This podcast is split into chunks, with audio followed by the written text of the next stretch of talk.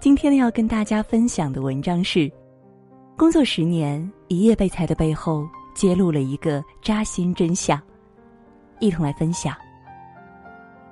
前阵子，作者锦衣写的一篇关于甲骨文裁员的文章受到了广泛关注。文章中提到，全球最大的企业软件公司甲骨文因为裁员事件闹得沸沸扬扬。中国区的九百多位员工几乎都是三十五到四十岁之间的精英工程师，正是拖家带口的年纪，一夕之间说裁就裁了。其实，甲骨文身为仅次于微软的第二大软件公司。能进入其中的员工，一水都是清华、北大、复旦等名校硕士。但事件发生之后，不少网友纷纷认为，甲骨文能有今天的结局，完全是因为格局太小。首先说公司格局，甲骨文以做数据库起家，但在目前的技术发展潮流中，并没有跟上时代，仍沿用传统技术进行迭代。再者，我们说个人格局。像甲骨文这么高手云集的公司，却有一个外号叫“中关村第一养老院”。这里福利好，工作清闲，工程师的工作都集中在改 bug 上，每年至多忙一两个月，不少人更是申请在家办公。于是，这些入职多年的老员工便心安理得的安于现状，懒得学习，也不想进步。可就像作者说的那样，温水煮青蛙，迟早都会出事。甲骨文裁员过后，国内许多知名互联网公司上演了一场抢人大战。毕竟工程师在哪里都是热门职业，更何况是这种高学历的人才。可是面试结果却让人出乎意料，不少人连第一轮都没通过，即使通过了面试，也未能通过后面技术测试的实践考验。这个时代就是这样瞬息万变，新鲜事物在不断涌现。思维方式也在更迭换代，也许你只是想在原地打个瞌睡，可当蓦然惊醒之时，却发现早已跟不上时代的步伐。雀巢前一阵宣布，为了提高运营效率，把所有的人工配送改用仓库网络配送，此举意味着裁掉近四千个工作岗位。超世界的神话大润发曾创下零售业的传奇纪录。他一路披荆斩棘，最终还是被阿里巴巴收入囊中，所有高层全部替换。大润发创始人黄明端在离任时伤感地宣称：“我战胜了所有对手，却输给了这个时代。眼见他起高楼，眼见他宴宾客，眼见他楼塌了。”滴滴出现后，出租车行业遭受严重冲击。国民美食方便面销量持续走低，就是败给了横空出世的外卖行业。现实就是这么的残酷，时代抛弃你，从不会提前跟你打招呼，更不会对你说一声抱歉。社会的发展，行业的变革，优胜劣汰成为必然，可依然有很多人的观念依旧留在过去，认为所谓的铁饭碗，体制内就可以一辈子衣食无忧。尤其是父母一辈们对于子女的工作，期望最多的一点就是稳定。身边有一个朋友，硕士毕业，过五关斩六将，好不容易考进了本地的银行工作，可等待他的却是日复一日枯燥繁琐的柜台工作，看不到任何进步与希望。按照朋友的话说，我感觉我每年不是活了三百六十五天，而是活了一天，重复了三百六十四遍。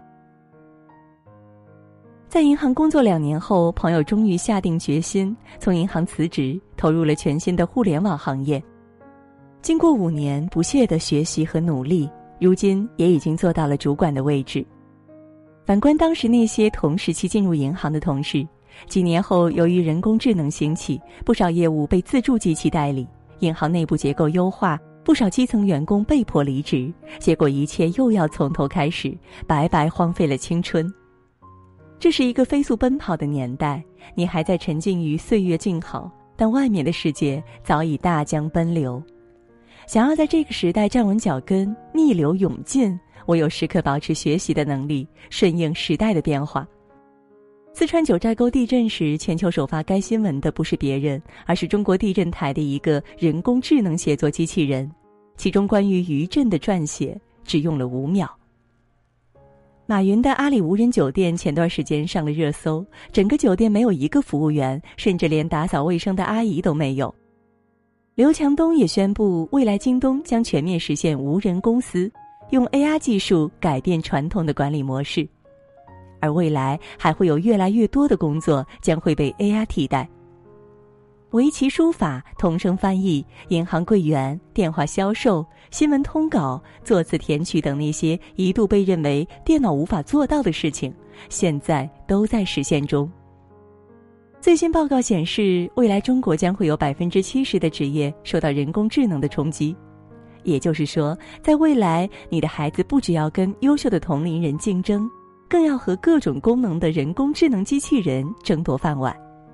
所以，身为新时代的父母，真的要为孩子做好长远的打算。都说父母是孩子的第一任老师，父母对孩子的教育拼的真的不是砸多少钱，而是你的眼界和格局。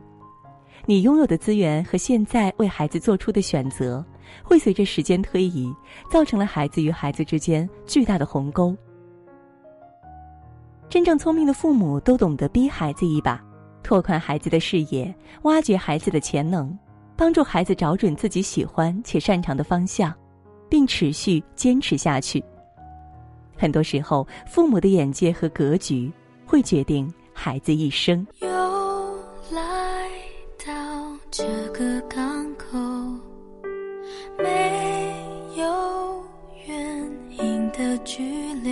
我的心乘着。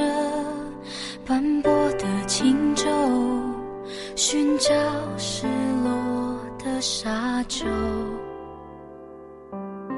随时间的海浪漂流。我用力张开双手，拥抱那么多起起落落想念的还是你望着我的眼波。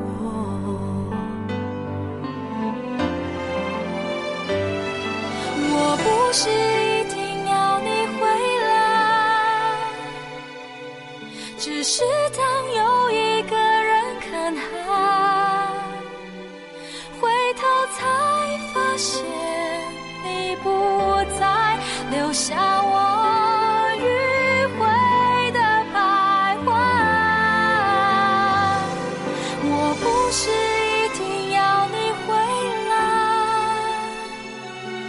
只是。